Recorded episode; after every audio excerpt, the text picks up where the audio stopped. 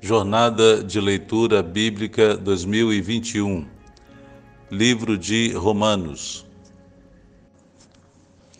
Continuando agora a nossa leitura, Romanos capítulo 2, o justo juízo de Deus. E Paulo vai agora apresentar para os seus ouvintes e para todos nós como Deus então se coloca como um justo juiz. Verso 1: Portanto, você que julga os outros é indesculpável, pois está condenando a si mesmo naquilo em que julga, visto que você que julga pratica as mesmas coisas. Sabemos que o juízo de Deus contra os que praticam tais coisas é conforme a verdade. Assim, quando você, um simples homem, os julga, mas pratica as mesmas coisas, pensa que escapará do juízo de Deus? Só uma parte aqui. Paulo está enfatizando a universalidade do pecado, que não há nenhum justo.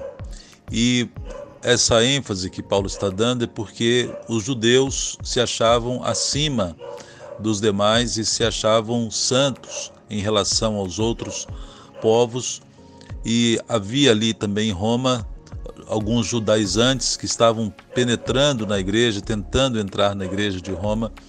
E Paulo, sabendo disso e sabendo que havia comunidades judaicas ali, ele escreve também para esses judeus e para os judaizantes que estavam ali. Verso 4: Ou será que você despreza as riquezas da sua bondade, tolerância e paciência, não reconhecendo que a bondade de Deus o leva ao arrependimento?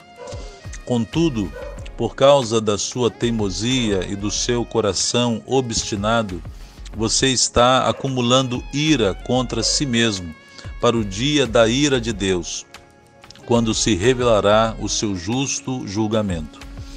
Deus retribuirá a cada um conforme o seu procedimento. Ele dará vida eterna aos que, persistindo em fazer o bem, buscam a glória, honra e imortalidade. Mas haverá ira e indignação para os que são egoístas, que rejeitam a verdade e seguem a injustiça. Só uma parte aqui que não devemos inter interpretar a palavra ira e indignação de Deus como os nossos sentimentos humanos, né? Ira como sentimento de descontrole ou de vingança ou de retaliação, mas a ira é o resultado da justiça de Deus sendo aplicada sobre as ações pecaminosas dos seres humanos, de, de toda a humanidade que não o aceita e que não segue a verdade e que não buscam a imortalidade, a glória e honra, como ele disse acima. Verso 9 haverá tribulação e angústia para todo ser humano que pratica o mal, primeiro para o judeu, depois para o grego. Mas glória, honra e paz para todos o que pratica, todo o que pratica o bem, primeiro para o judeu, depois para o grego. Pois em Deus não há parcialidade.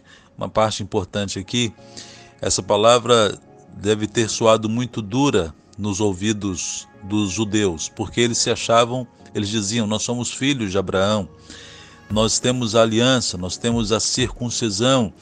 E o judeu sempre se achou acima dos demais, tanto que a, alguma na cultura judaica eles se referiam aos outros povos como se fossem cães, usavam assim, uma linguagem pejorativa e discriminatória, e eles achavam sim que eles eram os filhos amados de Deus e todas as outras nações eram apenas, é, os consideravam como se fossem simples animais. Verso 12: Todo aquele que pecar sem a lei, sem a lei também perecerá.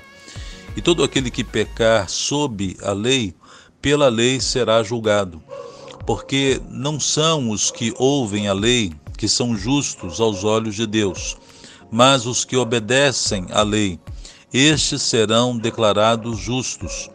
De fato, quando os gentios que não têm a lei praticam naturalmente o que ela ordena, tornam-se lei para si mesmos, embora não possuam a lei. Aqui Paulo está falando algo muito, algo muito profundo, né? Que ele está dizendo que mesmo um gentio que não tinha o conhecimento da lei, mas que praticava a lei naturalmente, ele recebia em si mesmo as bênçãos disso. E quando também desobedecia a lei, mesmo sem conhecê-la, ou seja, a sua consciência, o seu conhecimento do bem e do mal, do que é certo e do que é errado, ele também seria condenado por isso. Verso 15: Pois mostram que as exigências da lei estão gravadas em seus corações. Disso dão testemunho também a consciência e os pensamentos deles, ora acusando-os, ora defendendo-os. Então, aquilo que a gente disse, né? na mente de cada ser humano existe um tribunal e cada ser humano tem a consciência e a condição de saber o que é certo e o que é errado. Verso 16. Isso acontecerá no dia em que Deus julgar os segredos dos homens, mediante Jesus Cristo, conforme o declara o meu evangelho. Os judeus e a lei. Verso 17. Ora, você que leva o nome de judeu, apoia-se na lei e orgulha-se em Deus. Se você conhece a vontade de Deus e aprova o que é superior, porque é instruído pela lei, se está convencido de que é guia de cegos, luz para os que estão em trevas, instrutor de insensatos, mestre de crianças, porque tem a lei, na lei a expressão do conhecimento e da verdade, então você que ensina os outros não ensina a si mesmo? Olha como Paulo, de forma tão inteligente, né, de forma tão sábia, ele contesta e coloca em xeque, em xeque mate os judeus. Que eles, tudo isso que ele está dizendo aqui era a forma como os judeus se sentiam e se autoafirmavam, né?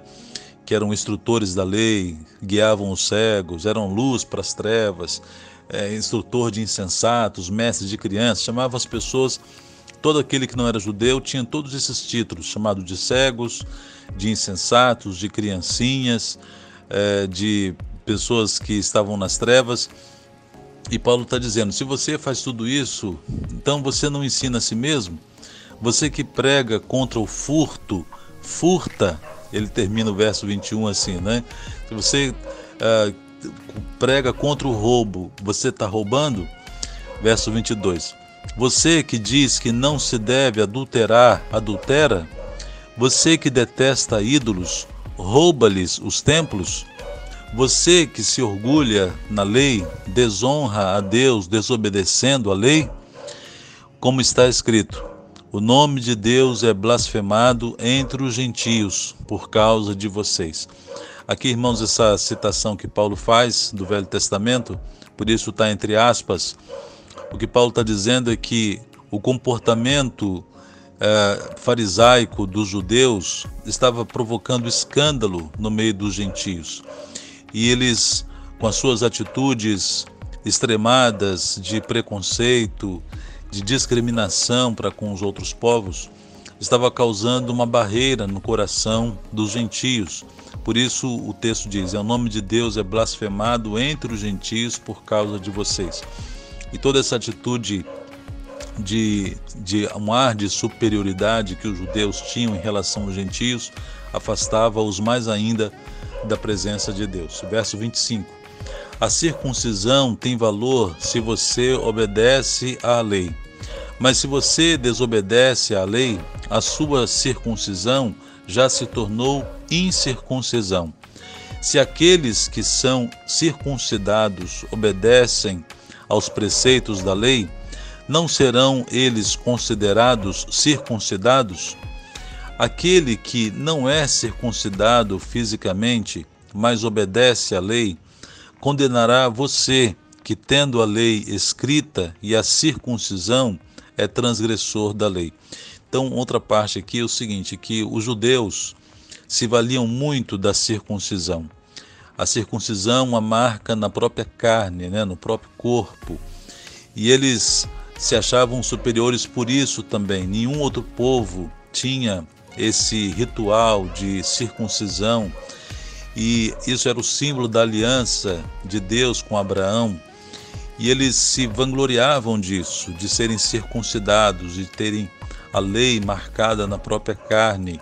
E Paulo está dizendo que havia ali uh, no meio deles essa discrepância, que enquanto eles se valiam da circuncisão, não obedeciam à lei, e outros que não eram circuncidados, ou sejam, gentios, obedeciam mais à lei do que eles, fazendo com que eles fossem transgressores da lei. Verso 28. Não é judeu quem o é apenas exteriormente, nem é circuncisão aqui, nem é circuncisão a que é meramente exterior e física. Não. Judeu é quem o é interiormente, e circuncisão é a, é a operada no coração pelo Espírito, e não pela lei escrita. Para estes, o louvor não provém dos homens, mas de Deus. Glórias a Deus. Quanta profundidade, né? No escrito de Paulo. Que Deus aplique a sua palavra em nossos corações.